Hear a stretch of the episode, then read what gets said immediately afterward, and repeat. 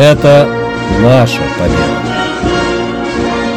Воспоминания тех и о тех, кто приближал победу и кто ее осуществил.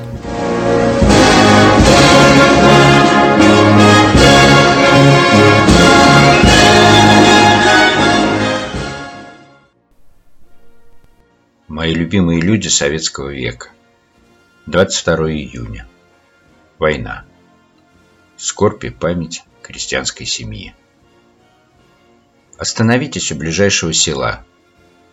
Где-то на объезде или на главной площади или на ближайшей горушке стоит памятник односельчанам, погибшим в Великой Отечественной войне. Подойдите поближе и вглядитесь в испещренную фамилиями плиту. К горлу подступает комок. Трое Афанасьевых, пятеро Михеевых, семеро Пахомовых, десять Ярцевых. Об одной из таких семей, жертвенно прожившей со своим народом отведенную ей часть великой для России истории XX века и положившей на алтарь победы всю свою мужскую поросль, мой рассказ. Со старой фотографии на меня смотрит мужчина средних лет. Василий Степанович Лабудин. Благородные черты лица, проницательный и в то же время открытый взгляд, красивая русская борода, аккуратная стрижка. В больших натруженных крестьянских руках книга. Он так и умрет в 1952 году в возрасте 72 лет с книгой в руках в сельской библиотеке, куда в мороз придет сдать в положенный срок «Войну и мир». Все его пять сыновей к этому времени уже погибнут. Один в коллективизацию, трое в 41 и 42 годах и последний вскоре после войны от ран. Рядом его жена Варвара Савельевна. В тяжелые годы первой трети 20 века она не только вырастила семерых детей, в семье было еще две дочери, но и дала большинству из них возможность получить среднее образование. В частые и продолжительные периоды отъездов мужа на заработки она держала в своих руках весь жизненный уклад этой большой трудовой крестьянской семьи. Искусно ткала, вязала, мастерила обувь. Варвара Савельевна была глубоко верующим человеком, пела в церковном хоре и в послереволюционное время взяла на себя и обязанности церковного староста. Оставшись без мужа, она не захочет постоянно жить с дочерями в городах, Зимами будет тосковать в московской квартире и считать дни до весеннего возвращения, как она говорила, на волю. Она умрет в 1966 году в построенном ею и мужем доме, когда ей исполнится 83 года. Жила семья Лабудиных в селе Вышково, что под городком Лихославлем, в 50 километрах от Твери.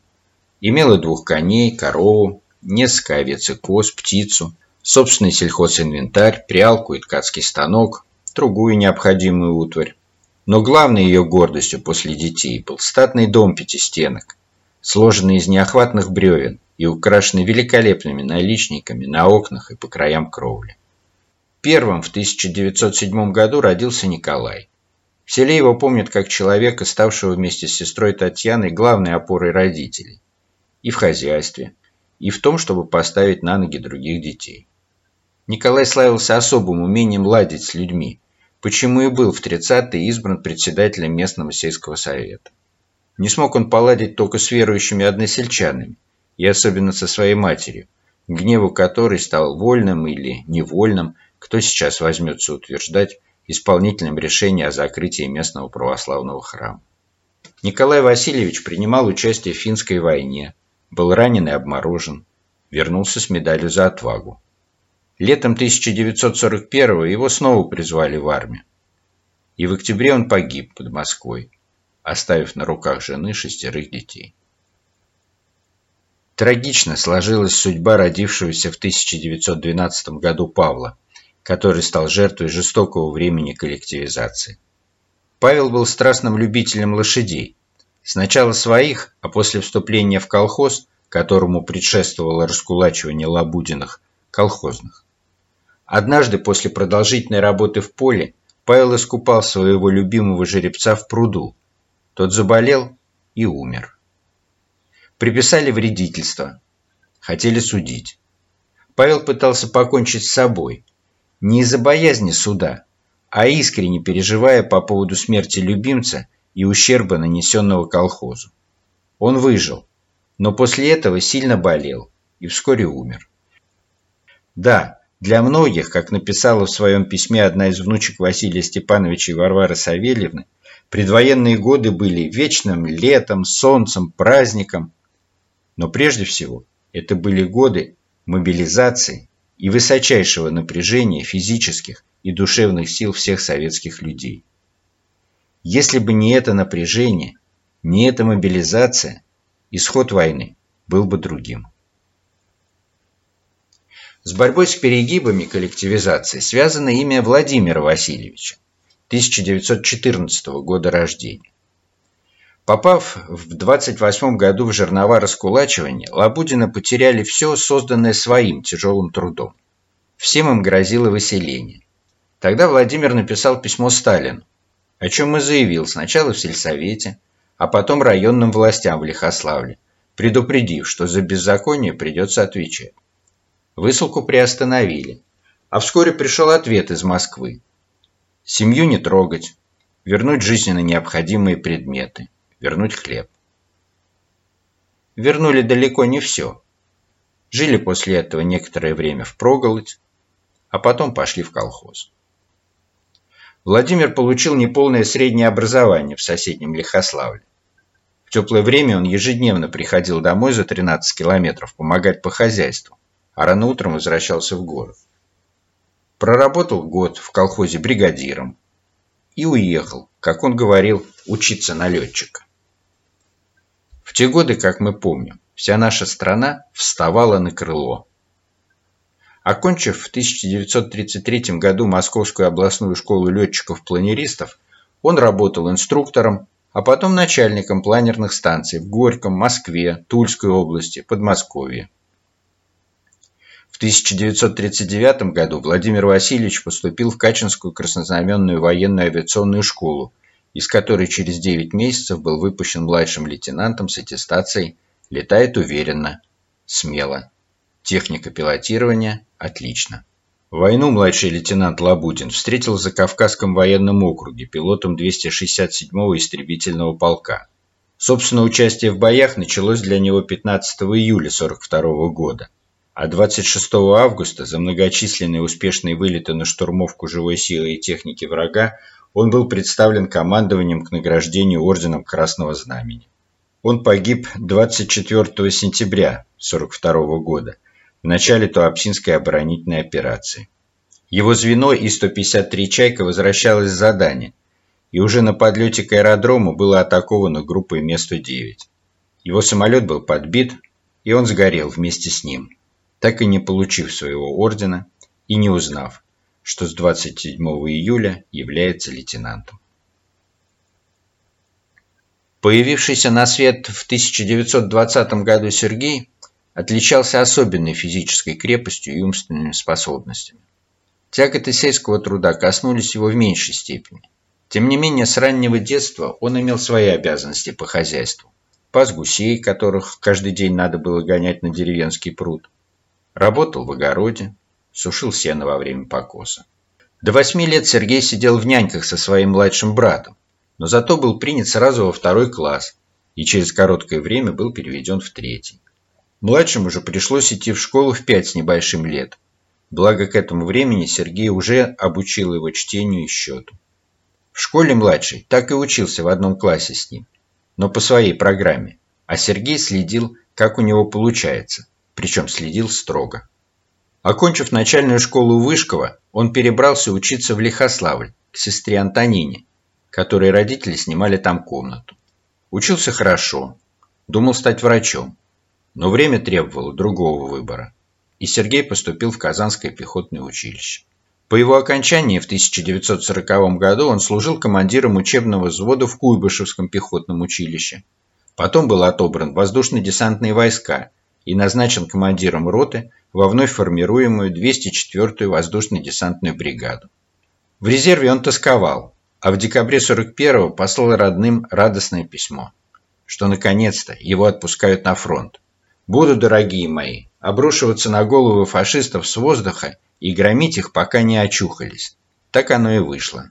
Вступив в бой прямо с неба, лейтенант Лабудин геройски провоевал сутки или двое в составе 200 десантников, сброшенных под Ржевом 17 февраля 1942 года для прикрытия вывода из окружения командования штаба и остатков 29-й армии.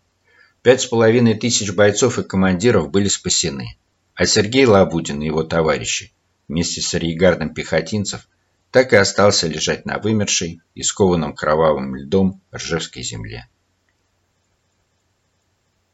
Младший из братьев Лабудиных, Василий, 1923 года рождения, встретил войну в Карело-Финской ССР, куда был направлен после Лихославльского педагогического училища учителем начальных классов.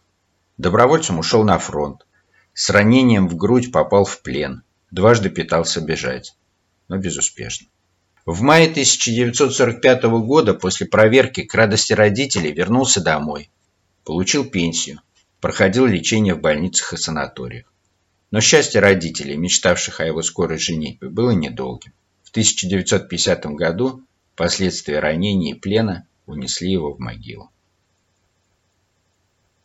Вот такая история братьев Лабудиных. Их вклад в победу, если говорить о непосредственно воевавших, был разным с точки зрения конкретики военных будней и равным по абсолютной мере, ибо этим вкладом была их жизнь.